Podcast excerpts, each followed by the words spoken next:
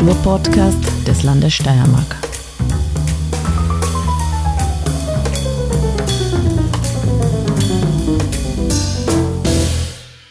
Willkommen beim Kunstfunken, dem Kunst- und Kulturpodcast des Landes Steiermark.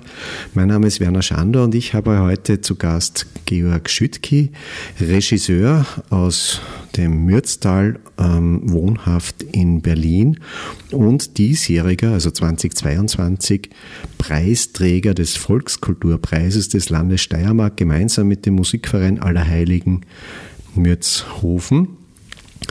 Ähm, zu diesem Preis werden wir noch kommen im Gespräch oder sollen wir, in, werden wir im Laufe des Gesprächs ausführlich kommen.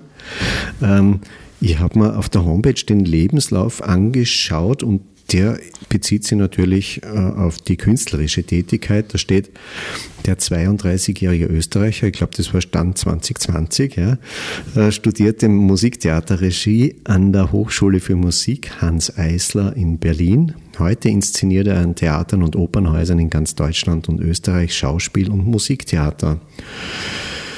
Ja, ähm, was war zwischen Ähm, also wie war der Weg zum Musiktheater? Weil das ist ja, ist ja eigentlich eher was Ungewöhnlich, Ungewöhnliches, wenn man sich denkt, äh, aufgewachsen im Mürztal.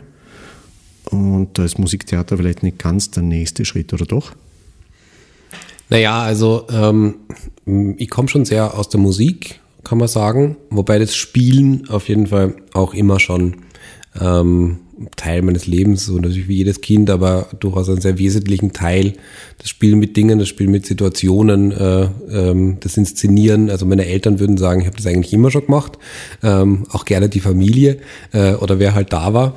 Ähm, es war nach der Matura und ich war dann irgendwie ähm, beim Gardemusikorchester in Wien sogar, ähm, ein bisschen als Fehler, weil ich mir einfach irgendwie um andere Sachen nicht gekümmert habe in der Zeit und dann bin ich mit meiner Bratsche in Wien gelandet, in der Maria-Theresien-Kaserne, würde ich nie wieder machen. Ähm, aber äh, genau, und dann war so ein bisschen die Frage, wie, ähm, was, was mache ich jetzt? Also es war nicht das Problem, dass ich nichts machen wollte, sondern das Problem war eher, dass ich zu viele Sachen machen wollte. Ähm, und das Theater war eine äh, Sache, die irgendwie äh, immer da war. Ich bin dann im Next Liberty lustigerweise sogar gelandet, irgendwie direkt nach dem Militär ähm, als Regieassistent. Dann haben sie gerade jemanden gebraucht. Ähm, musizieren wollte ich auch und ich wollte auch gerne ähm, Dinge organisieren. Also zwischendurch war sogar waren so Dinge wie International Management oder so auch irgendwie auf der Agenda, was jetzt mit Kunst und Kultur gar nichts zu tun gehabt hat.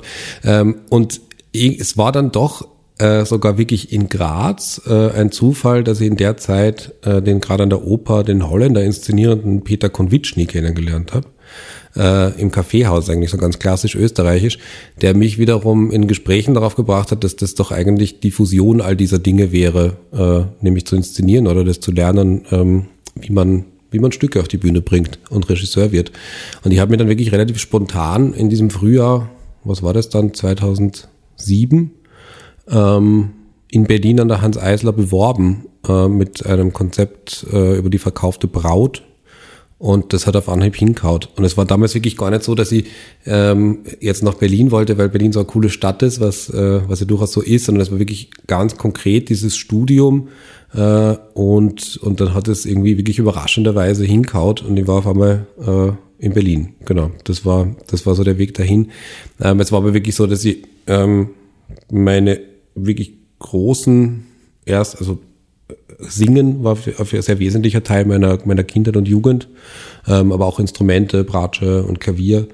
Ähm, also die Musik war schon sehr stark vorhanden und das Theater kam eigentlich wirklich auch vor allem über die Musik, also eben in Form von Oper, Musical und so. Da habe ich dann in, in Schulen, äh, aber auch dann schon mit, mit äh, 15, 16 irgendwie in Graz im Next Liberty und der Oper so erste Berührungspunkte gehabt. Aber es war wirklich die Musik. Ähm, ja, und irgendwie der, ich sag manchmal, es ist natürlich also Regisseur sein schon eine gewisse soziale Disposition. Ähm, also ich ertrage es nicht so richtig, ähm, in Zusammenhängen zu arbeiten oder äh, zu leben, wo ich Chefs habe. Insofern ist so lieber der eigene Chef sein, genau. Ähm, ja, das hat sie bis jetzt eigentlich, hat sie das ganz gut bewahrheitet. Ja, äh, kommen wir zu diesem Volkskulturpreis des Landes Steiermark. Ähm, der Preis geht an Sie und an den Musikverein Allerheiligen Mürzhofen. Wer war dort im Musikverein die treibende Kraft? Also der Preis ist verliehen worden äh, für die Dorfoper ähm, Die Nacht von Allerheiligen, aufgeführt 2021 im Sommer. Ja, wer war dort äh, beim Musikverein der, der Chef? ähm, also begonnen hat das Ganze eigentlich äh, mit einem Telefonat ähm, von Berlin nach Allerheiligen äh, und mein guter Freund und Kapellmeister der Blasmusikkapelle Allerheiligen-Methofen, Archie Hochörtler, ähm, kann man auf jeden Fall sagen, ist, ist und war ähm, die treibende Kraft irgendwie vor Ort und in der Kapelle. Wobei man sagen muss, dass wirklich alle, also Vereinsmitglieder, irgendwie das total getragen und unterstützt haben und da die äh, Elisabeth Ofner, die junge ähm, äh, Obfrau, irgendwie da von vornherein eigentlich dahinter war. Ähm, bei diesem Telefonat habe ich eigentlich eine Frage gestellt. Du Archie, äh, kannst dir vorstellen, dass die äh, Blasmusik Opernorchester wird? Und er hat gesagt, ja sicher. Ähm, das war eigentlich so der Auftakt von dem Ganzen. Und ähm, ja, genau, also da gibt es natürlich viele Leute. Äh, im, Im Fall vom Archie war es dann sogar so, dass sein Haus, also wirklich das Haus seiner Familie, äh, nicht nur ähm, zu Nachbesprechungen irgendwie das Hauptquartier wurde, äh, sondern auch vor der Garage gespielt wurde, in der Garage Bühnenbildteile gebaut wurden ähm, und also es war eigentlich sozusagen wirklich das ganze Haus belagert ähm, mit großem persönlichen Einsatz. Ja. Ähm, es gibt ein, Fundraising-Video zu diesem Projekt, äh, Die Nacht von Allerheiligen. Und darin sagen sie, ich wollte immer schon einmal in meinem Heimatort eine Oper inszenieren. Das Gemeinsame ist es, was mich von Anfang an motiviert hat, dieses Projekt ins Leben zu rufen. Ähm, das Gemeinsame, jetzt habe ich äh, gelesen, es waren rund 50 Leute da quasi auf der Bühne beteiligt, äh, als Musiker, Musikerinnen und Darsteller, äh, zusätzlich zum Produktions- und Regie-Team. Wie ist es mit so großen Gruppen zu arbeiten? Also das ist ja, geht ja schon in Richtung ja, ähm, tatsächlich Erfolgsstück im, im eigentlichen Sinn.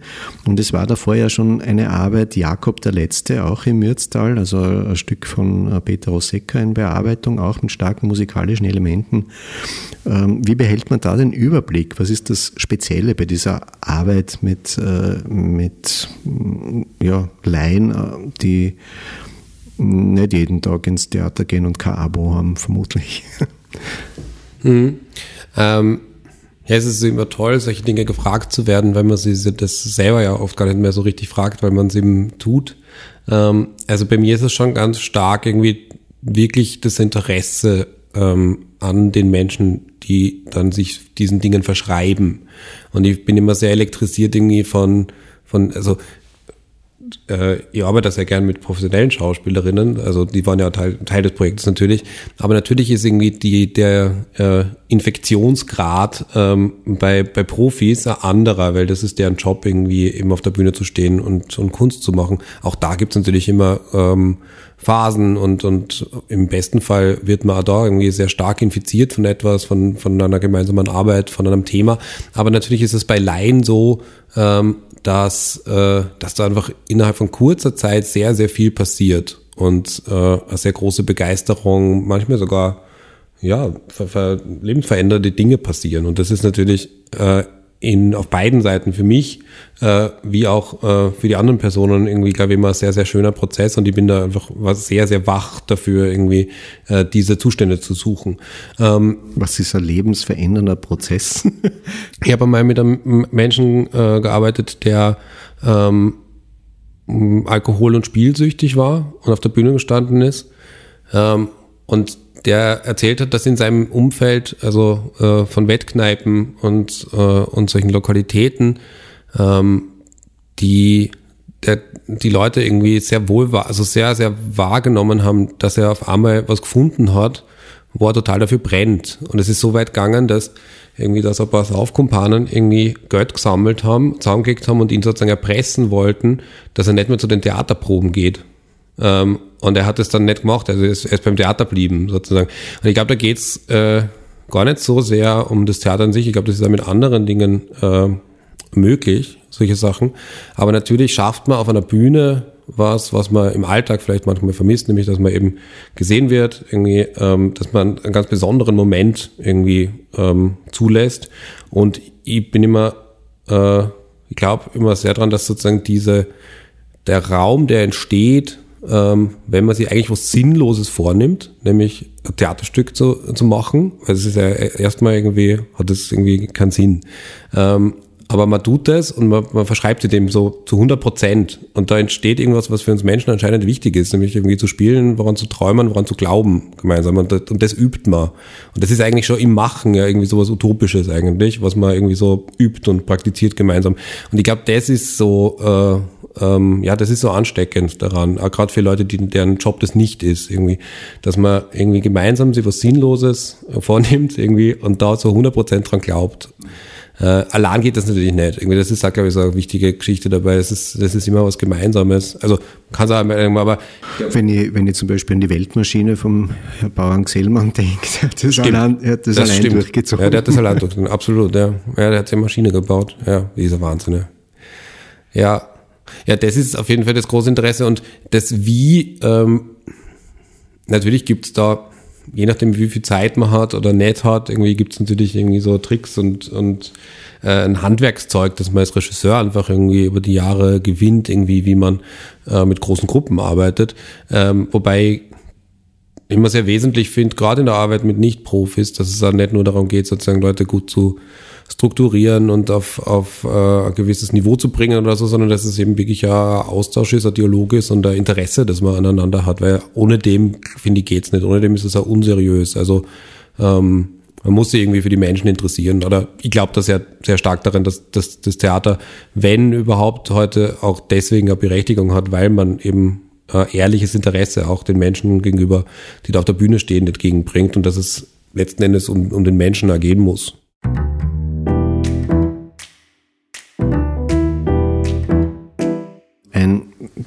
Spezieller Aspekt dieses äh, sozialen Themas eigentlich ist auch in der Jurybegründung für den Volkskulturpreis herausgehoben. Dort steht das als Dorfoper bezeichnende Projekt Die Nacht von Allerheiligen.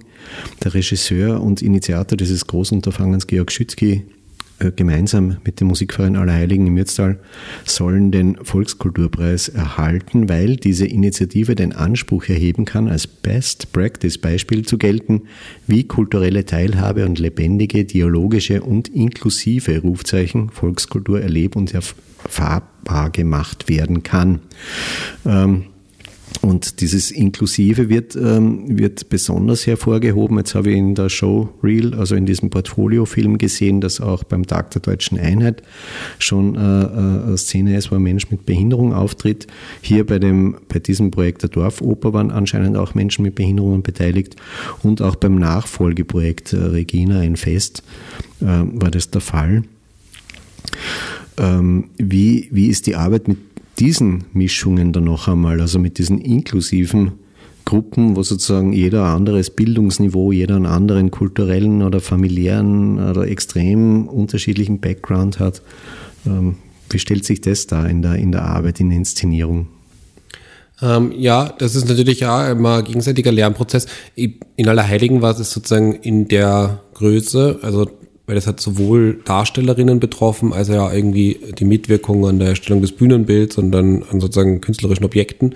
Ähm, und das ist natürlich erstmal Lernen gegenseitig auch. Also ähm, bei den dreien, die in Allerheiligen mitgespielt haben, war es auch wirklich so, dass sie in, also die drei Kundinnen der Lebenshilfe, äh, die da dabei waren, Kathi, Alexander und Karin, ähm, hat alle drei so wahnsinnig unterschiedlich sind. Noch dazu, dass man eigentlich mit jedem der drei irgendwie so eine ganz eigene Sprache entwickeln musste.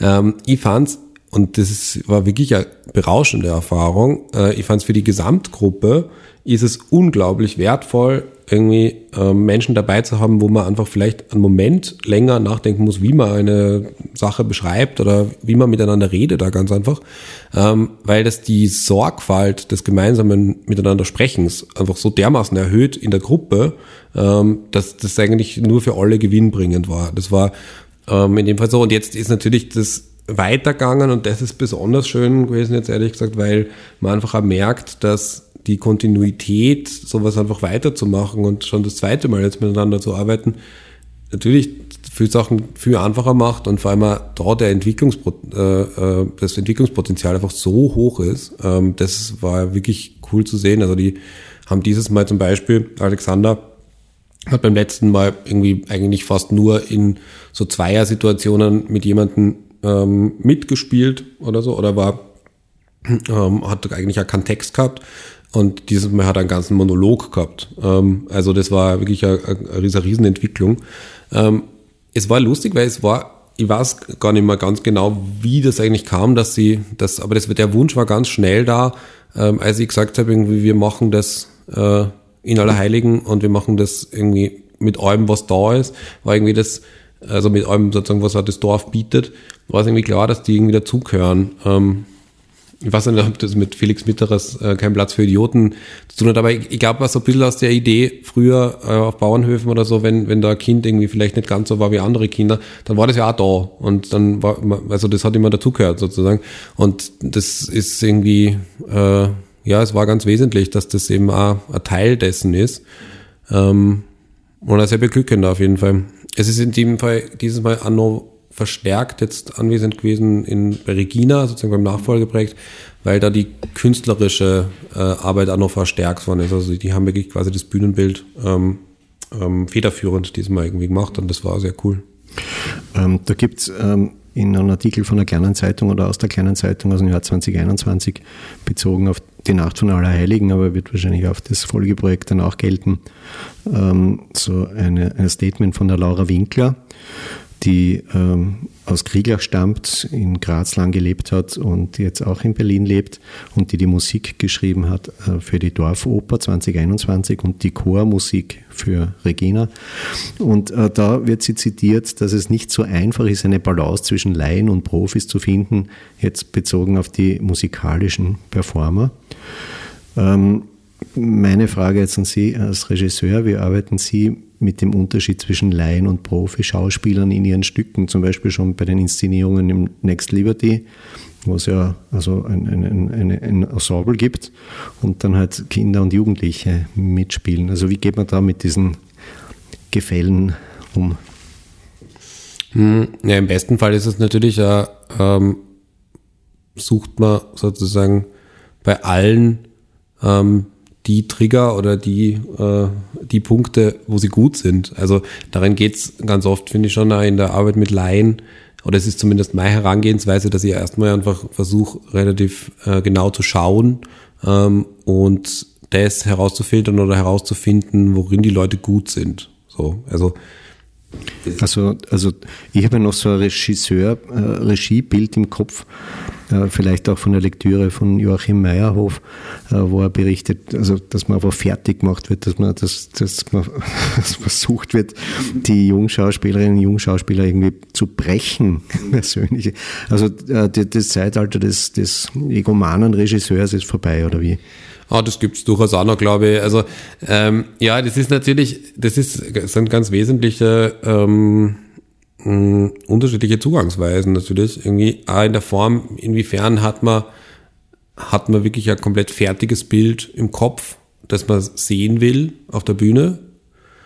Ähm, inwiefern hat man ein fertiges Bild im Kopf, irgendwie, das man sehen will, tut aber so, als hätte man es nicht. Das gibt es gibt's auch, das ist, finde ich, oft ganz, ganz tricky. Ähm, also man, man, man gaukelt sozusagen äh, Unwissenheit vor, lässt die anderen arbeiten und hat eigentlich eh irgendwann schon gewusst, wie es ausschauen soll. Also es gibt's alles.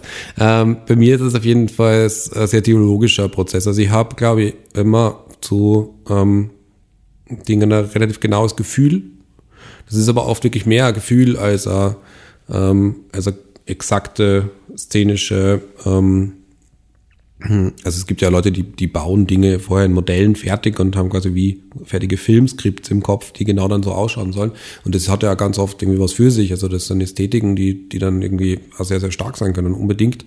Ähm, in der Arbeit mit Laien, finde ich, ist es schwierig, insofern schwierig, weil die Menschen ähm, ja das Handwerkszeug nicht haben, diese Sachen dann genauso umzusetzen. Oder es ist sozusagen ähm, man, man müsste sie sozusagen sehr drängen, irgendwie Dinge genau dann so zu machen.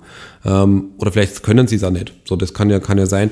Und da finde ich es sozusagen schneller, spannender und für mich, also für mich äh, folgerichtiger, sozusagen erstmal zu schauen, was kann jemand gut und dann damit umzugehen und ihn darin groß zu machen. Ähm, das heißt aber gar nicht irgendwie, dass ich nicht, äh, nicht weiß, wo ich hin will. So, das, sind, das sind einfach so Prozesse, die ähm, einerseits theologisch funktionieren und andererseits habe ich natürlich ein großes Ganzes irgendwie, äh, das ich den Leuten auch anbiete, sozusagen als Raster. Und das ist ganz wichtig, weil da geht es ja um so einen Vertrauensprozess. Also Menschen, die sozusagen keine Ausbildung haben in dem, wie sie auf der Bühne stehen, vertrauen äh, sehr stark, jetzt in dem Fall zum Beispiel mir, ähm, wenn man sagt, wir machen das Projekt, dass ich das war's, irgendwie, wie das irgendwann ausschauen wird und dass das funktioniert. Und das ist ein sehr intimer Prozess eigentlich, dass jemand sozusagen sagt, ja, ich, ich vertraue dir, dass du das kannst, dass das im Endeffekt gut wird. So, dass ich mich nicht blamier. Das ist ja so eine ähm, menschliche ähm, Angst, glaube ich, ja, kann das ja durchaus sein, um zu sagen, so, vielleicht blamieren wir uns. Ja? Ähm, und da wird vertraut und in dem, in dem Raum sozusagen, der da entsteht, ähm, ist dann super viel möglich. Auf einmal. Ja. Aber ich, äh, mach oder versuch eigentlich möglichst eigentlich dann nicht so einen großen Unterschied zu machen. Also natürlich ist es anders, natürlich benutzt man andere Sprache oder erklärt vielleicht andere Sachen anders oder so, aber letzten Endes, ob ich jetzt in der Schule gehe und mit einer Schulklasse arbeite oder ähm, in der Staatsoper Berlin irgendwie zwar Profisänger habe, bei Sängern ist es sowieso lustig, weil die sind letzten Endes im darstellerischen Bereich auch oft Laien. Also deswegen, ich glaube, aus der Oper kommend ist das gar nicht so ähm, fremd manchmal, weil, weil Sänger muss man manchmal auch wie Laien überlisten, um darstellerische Dinge zu machen. Insofern ist das gar nicht so unähnlich. Ähm, die können halt nur einfach dann daneben nur professionell singen. Ähm, ja, und so, so macht man das. Und dann entsteht ja ganz oft dann kurz vor Schluss sowieso auch dieser Zustand, wo, wo man das gar nicht mehr sich fragt, weil, wo, weil dann alle zu Profis werden, irgendwie für den, für den Moment. Ja. Ähm, in der, in der Jurybegründung äh, für den Volkskulturpreis hast du am Ende dann auch die Nacht von Allerheiligen hat einen Stein ins Rollen gebracht, von dem man hoffen darf, dass er weiterrollt, denn der Weg, auf dem dieser Stein unterwegs ist, ist es wert, weiter geebnet zu werden. Sehr poetisch. Äh, ist vielleicht Regina das Fest, diese Produktion vom Oktober 2022 im Schloss Pichel in St. Barbara im Mürztal. Ist das die Weiterentwicklung gewesen? Also wieder war eine Sage der Ausgangspunkt. Diesmal waren 150 Leute beteiligt, habe ich da mhm. gelesen. Ja, ist wirklich so. Vier Schulklassen. Äh, das Libretto hat Angelika Reitzer geschrieben, die Musik stammt von Maria Gstettner, ebenfalls aus dem Mürztal stammende Komponistin, Chormusik von Laura Winkler, örtliche Musikkapellen waren wieder beteiligt. Und die Frage, die sich für mich da stellt, warum funktioniert bei Ihnen diese Mischung aus urbanen Ansätzen und regionalen Zugängen so gut? Gibt es da ein Erfolgsgeheimnis? Hm. Ähm, also warum denken die Leute nicht, das ist jetzt der, der Großkopfer, der aus Berlin, der da jetzt wieder Denkt sicher irgendwer. ähm, naja, also ich glaube, erstmal ist, ist es natürlich, ähm, wie oft irgendwie, ähm, führt eines zum anderen. So. Und das ist in dem Fall, es ist ja wirklich so, dass sie mit sozusagen Krieglach, äh, also Jakob der Letzte, ähm, aller Heiligen, äh, jetzt Mitterdorf und aber auch schon jahrelang immer, immer wieder am Burg Kindberg an einer Schule äh, im Mürztal eben Dinge mache. Und da wächst ja was. Also da wächst irgendwie ein Bewusstsein und da wächst irgendwie äh, sogar äh, Zuschauerinnen. Also das ist schon toll. Ich bin jetzt irgendwann beim Bieler gewesen, eine Woche nachher, und dann hat mir einfach jemand gefragt, irgendwie, und was macht's nächstes Jahr? Also das ist, das ist cool, das ist natürlich toll. Das ist sozusagen, ähm, man wartet schon drauf. Ja.